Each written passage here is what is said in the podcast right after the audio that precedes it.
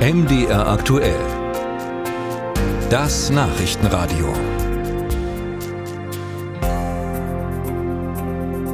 Die deutschen Kinderärzte raten Eltern jetzt vor Herbst und Winter die Hausapotheke zu überprüfen. Verbandspräsident Thomas Fischbach sagt in einem Zeitungsinterview, man müsse sich darauf einstellen, dass Fiebersäfte, Zäpfchen und andere Standardmedikamente erneut knapp würden und deshalb sei es eben klug, die eigenen Vorräte in haushaltsüblicher Menge aufzufüllen.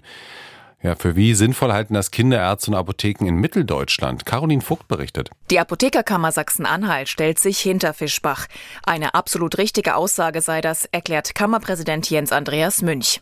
Im Moment sei die Situation noch entspannt, doch ähnlich wie im letzten Jahr rechnet Münch in der kommenden Erkältungssaison wieder mit Lieferengpässen bei Fiebersäften und Co. Bei Kindern, das kennt jeder, kommt es dann doch schnell mal zu Erkältungen kommen, zu fiebrigen Erkrankungen. Und da ist es mit Sicherheit gut, jetzt die Hausapotheke mal aufzuräumen und dann auch für entsprechende Fälle die Akutmittel dann auch da zu haben. Klar steigt damit im Moment sozusagen der Bedarf etwas, aber jetzt kann sich das Ganze noch ein bisschen verteilen.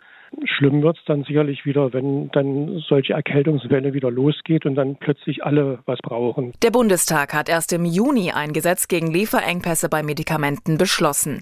Die Preisregeln für Kinderarzneimittel wurden gelockert, damit mehr Medizin aus dem Ausland importiert werden kann. Schaut man in die Listen des Bundesinstituts für Arzneimittel und Medizinprodukte, zeigt sich der Effekt schnell. Das Breitbandantibiotikum Amoxicillin etwa kommt derzeit unter anderem aus den Niederlanden, Indien, Polen, Italien und Irland.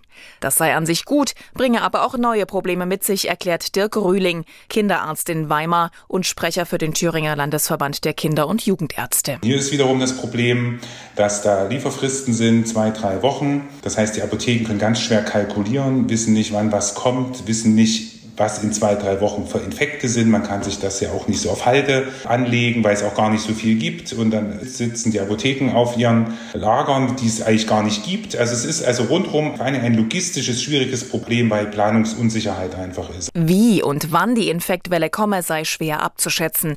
Mit einer erhöhten Nachfrage und Engpässen bei Zäpfchen, Fiebersäften und Antibiotika rechnet Rühling auf jeden Fall. Die meisten Eltern hätten etwa Fiebersäfte aber ohnehin vorrätig. Die Aussagen seines Kollegen Fischbach fasst Rühling eher als Erinnerung auf. Das heißt jetzt nicht, dass man Vorräte anlegen sollte, um Gottes Willen.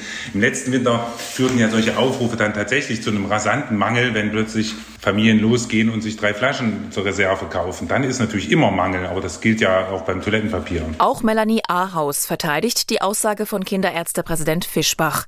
Ahaus ist Kinder- und Jugendärztin in Leipzig und Pressesprecherin des Sächsischen Landesverbands der Kinder- und Jugendärzte. Jetzt im letzten Winter ist das Kind in den Brunnen gefallen und dann endlich wurden wir Kinder- und Jugendärztinnen gehört. Und er hat zu Recht die Sorge, dass es im nächsten Winter wieder passieren wird. Das Bundesinstitut für Arzneimittel und Medizinprodukte weist auf Anfrage schriftlich darauf hin, Lieferengpass sei nicht gleich Versorgungsengpass.